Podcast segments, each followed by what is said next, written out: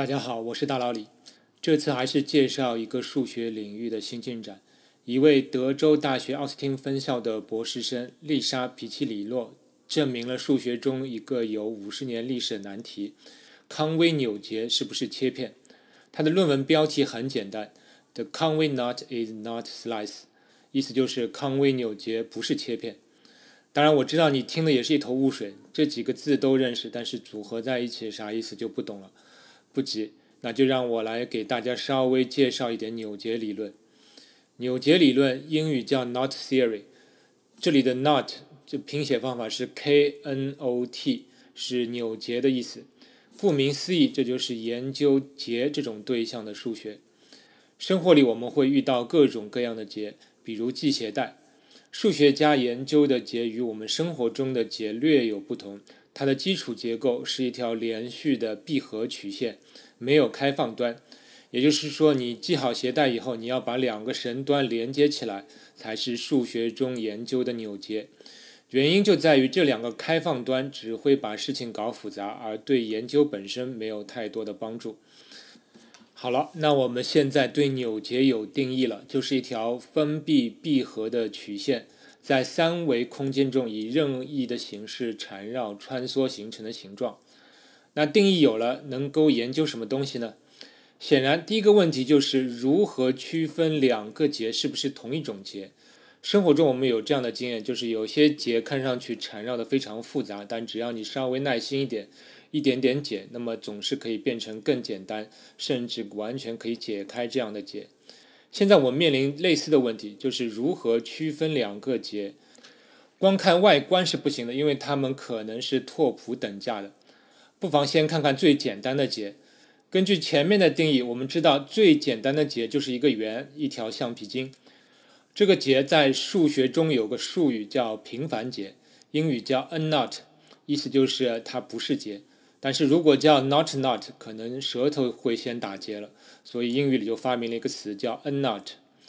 那有没有比橡皮筋更复杂的结呢？当然是有的，但我们首先要排除那种用橡皮筋扭曲缠绕形成的任何的形状，因为这些形状最终解开还是会变成一条橡皮筋。对数学家来说，那叫拓扑等价的。但有一种名为三叶结的扭结，则没办法变换成一条橡皮筋。我把三叶结的图片放在了这期的节目介绍里，大家可以看一下。你可以确认一下，这种结是不是不管你如何的拉伸扭曲，都没办法摊平变成一条圆环了。那这个扭结与平凡结的区分特征在哪里？你可能能够想到，可以用交叉点的数量来区分。对平凡结来说，如果它摊平画在平面上的时候，它是没有任何的交叉点的。而三叶结你画在纸上，你总是需要至少有三个交叉点，再也不能少了。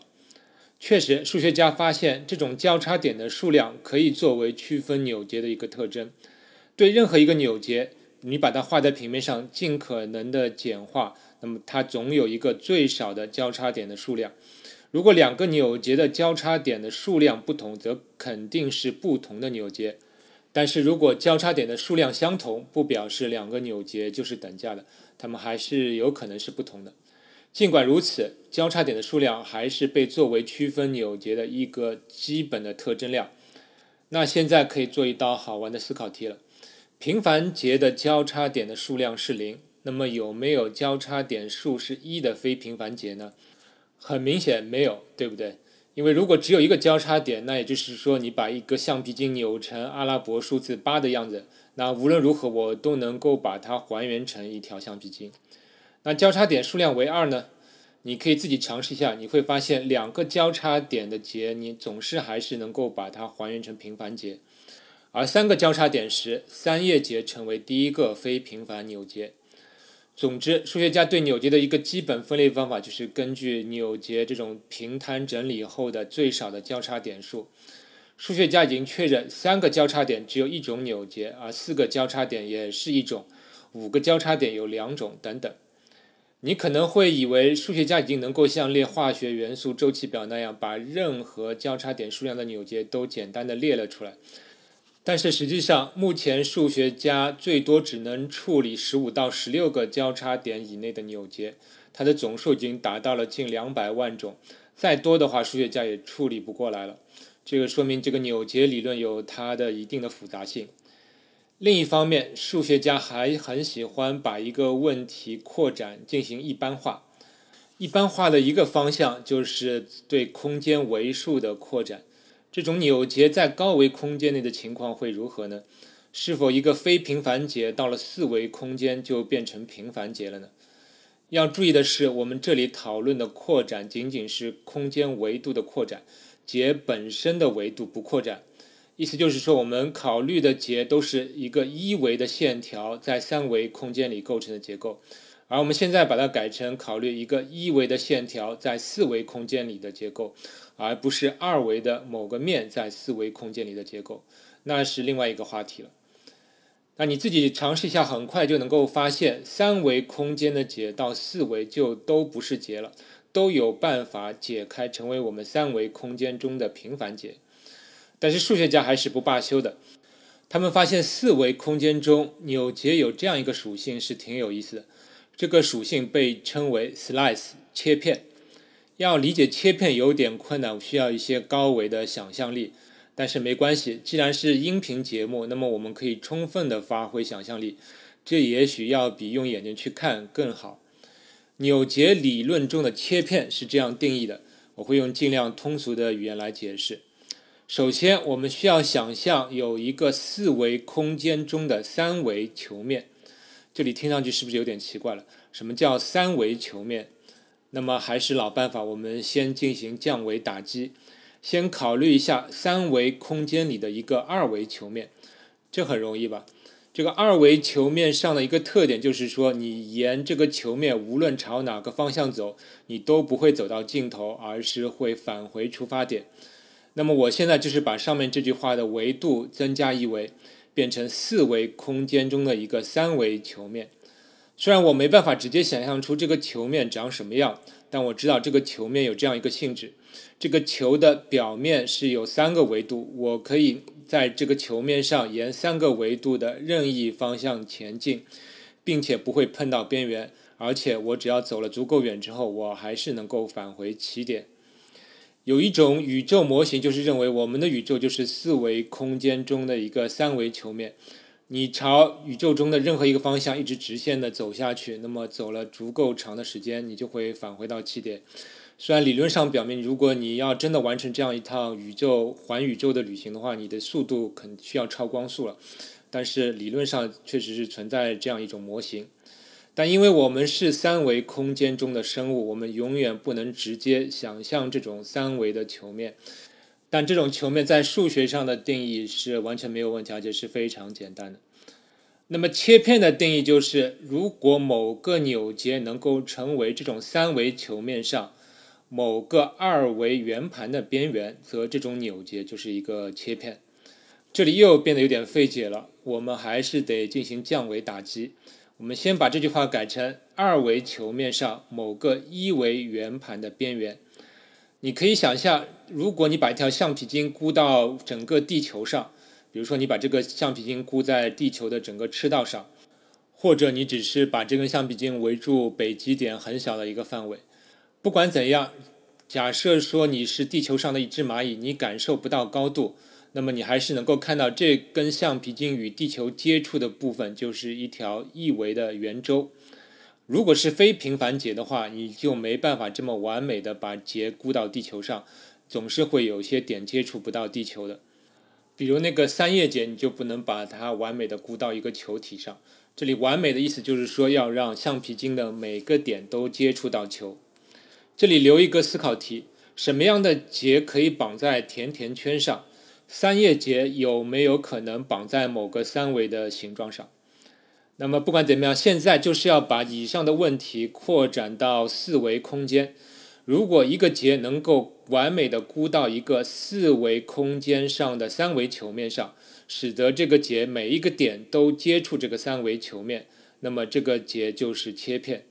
你可以想象有个球体，它是位于四维空间的。球的表面是三维空间，球的内部、外部都是四维空间。现在就是让你把这个结放在这个球面上，然后你试图把这个结放平，但是你只能在这个球的表面操作，否则你去四维空间的话，你肯定能够把这个结放平。那么如果你能够把这个结在这个球面上放平，或者说箍住了这个球，那么这个结就是切片结。那为什么叫切片呢？如果你把结的边缘想象成刀刃的话，那么三维空间中，当你用结箍住一个球面的时候，那么这个。结就会把球面切成两个部分，而那条切痕就是一条一维的圆周。那么扩展一维，在四维空间中，你用结箍住了一个三维的球面，它的切痕就是一个二维的圆盘，是一个薄片，所以叫切片。三维空间中能够完美箍住球的只有平凡结，四维空间中切片结是不是还是只有平凡结，还是说所有的结都是切片结呢？数学家发现，有一些非平凡结是切片结，有一些则不是。这就是切片这个性质有意义的一点，它不是大家都有的性质，所以它能够反映结在四维空间里的某个特性。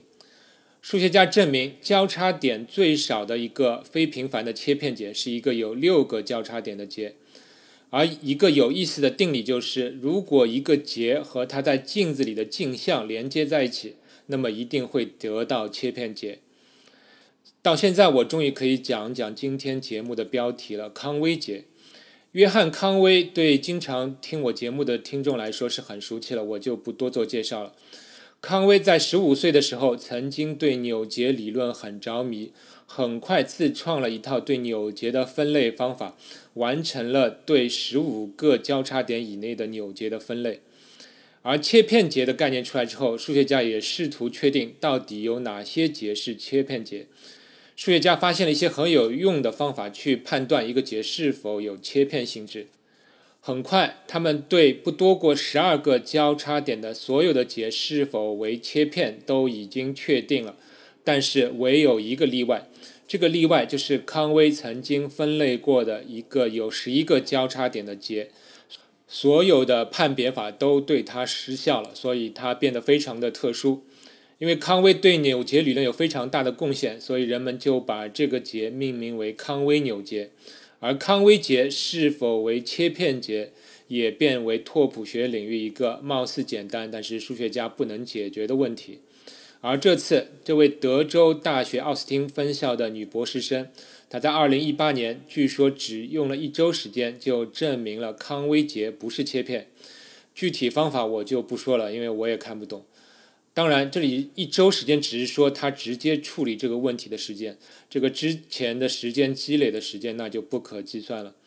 嗯，他本人刚刚得出他的结论的时候，还没有意识到他的这个结果的重要性，他只是随便的对导师说：“我证明了康威结不是切片。”他的导师一下子激动起来，他说：“哇，这是可以进入数学年刊的结果这个数学年刊是国际公认的一个顶级的数学刊物，审稿是非常严格的。而到今年二月，数学年刊最终发表了他的论文，确认了其成果的正确性。由此，我们也知道康威扭结不是切片，它没办法完美的箍住三维的球面。”我个人做这期节目最大的感想就是扭结理论是非常奇妙的，而在四维空间中有很多我们难以想象的有趣的性质。而研究扭结与高维空间其实本身并不是纯粹为了好玩。现在物理中的一些理论就是认为，比如说宇宙空间在宏观上是一个有弯曲的三维曲面，而微观上弦理论则认为还有很多微小的人无法察觉的维度。那么我后续也会做一期番外篇来给大家聊一聊为什么要研究高维度。那么总之，扭结理论本身也是一个很庞大和深奥的理论，我今后有机会还会再向大家介绍。节目最后报告一个好消息，就是大佬里所著的数学科普书《老师没教的数学》，现已由韩国达文西 House 出版社翻译为韩文，并且已经上市。大佬李自己也有点意外，自己的第一本书就能被译为外文出版，还是非常开心的。特此告知各位听友，也希望大家能多多支持中文版，这样大佬里有更多的动力去做后续的节目和写更多的文字。谢谢大家，我们下期再见。科学声音。